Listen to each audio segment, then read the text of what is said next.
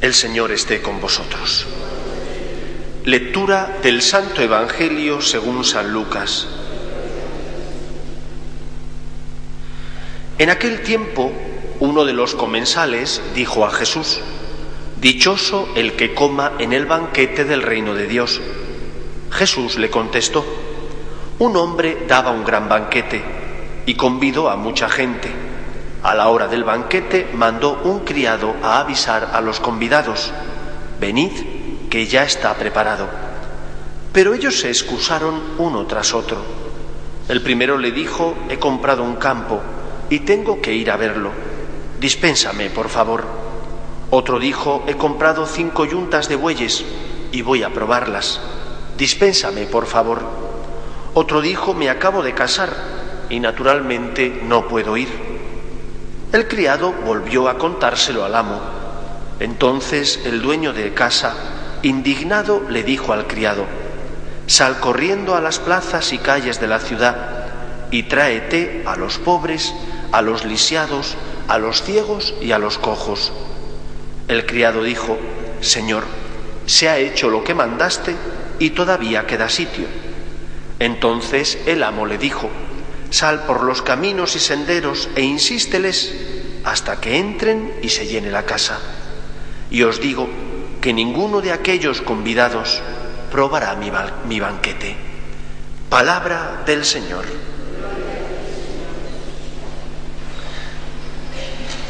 Con frecuencia, dado que esta Eucaristía se graba y después se emite por Internet, con frecuencia recibo alguna que otra carta de Latinoamérica en la que me preguntan por qué razón cuando nosotros consagramos, cuando cogemos el cáliz, decimos que es la sangre de Cristo, el cáliz de la nueva alianza, que será derramada por todos.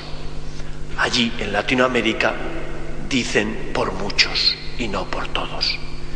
Y todo tiene su sentido. Nosotros cuando decimos por todos, queremos expresar que la salvación es un regalo que Dios oferta a todos los hombres.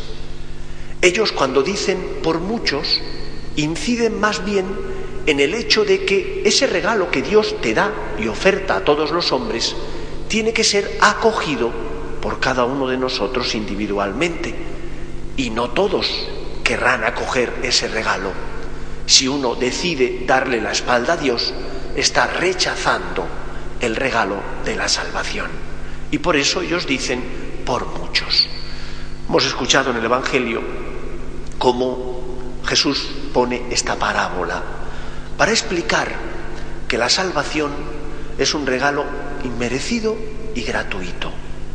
Cuando el criado sale a buscar a los cojos, a los lisiados y a los que están en los caminos, busca a personas que no tienen derecho, que son invitadas por pura gratuidad, por pura benevolencia de Dios.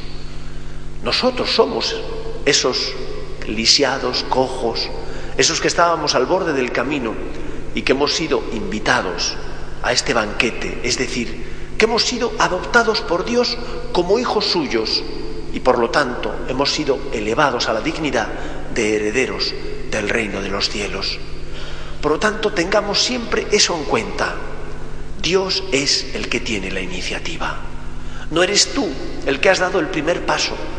Es Dios el que después de crearte y de poner en tu corazón esas normas que te ayudarán a ser feliz, para comportarte debidamente, cuando nos alejamos de Él, porque nuestros primeros padres y también nosotros a veces queremos ser como Dios y queremos ser los que digamos que está bien y que está mal y por lo tanto obviamos las normas que Dios ha puesto en nuestro corazón, cuando nosotros hemos hecho eso, Dios, Padre, tiende la mano para reconciliarnos. Por eso Dios tiene siempre la iniciativa. No somos nosotros los que hemos buscado a Dios, es Dios el que se hace pequeño el que se abaja buscando, porque es misericordioso, porque tiene compasión, buscando la conversión de los hombres. Por eso seamos agradecidos. Y la gratitud se tiene que demostrar con obras. ¿Cómo somos agradecidos si pudiendo venir a misa no venimos? ¿Hay gratitud? ¿Somos agradecidos si pudiendo comportarnos en consecuencia a la dignidad a la que Dios nos llama, no lo hacemos? Un hijo que dice que ama a su padre o a su madre, ¿tratará con desprecio a sus hermanos? Lo normal es que sí, ama a sus padres, a su madre, también acoja a los que están a su lado, que son sus hermanos. Pues así nosotros, recordemos a la dignidad a la que estamos llamados y preguntémonos, ¿somos buenos hijos? Intentamos ser buenos hijos porque amamos a nuestro Padre Dios y porque acogemos lo que Él nos dice, lo que Él nos pide. O por el contrario, somos esos que ponen excusas, excusas necias, como que he comprado una yunta de bueyes, o que tengo muchas cosas que hacer y tengo tiempo para todo menos para con Dios, o que, bueno, ya haré lo que el Señor me pide más adelante. Cuentan del emperador Constantino que a pesar de sentir atracción hacia el cristianismo, sabéis que junto con Licinio aprobó el edicto de Milán, a pesar de sentir atracción hacia el cristianismo, no se quiso convertir hasta el final de sus días, dicen los que sabían de esto, que para aprovecharse y disfrutar de todos los dones de este mundo. Actitud necia y simplona, puesto que no hay don mayor que Dios, puesto que el don y el regalo mayor es poder estar con Dios, es sentirte en paz con tu conciencia porque has hecho lo que, lo que has debido. ¿Cuántas veces nosotros no nos alimentamos bien, no venimos a encontrarnos con Dios, le dejamos en un lugar de nuestra vida, pero secundario, anteponiendo a Dios cosas, aficiones, que siendo buenas no deberían ocupar ese lugar en nuestra vida.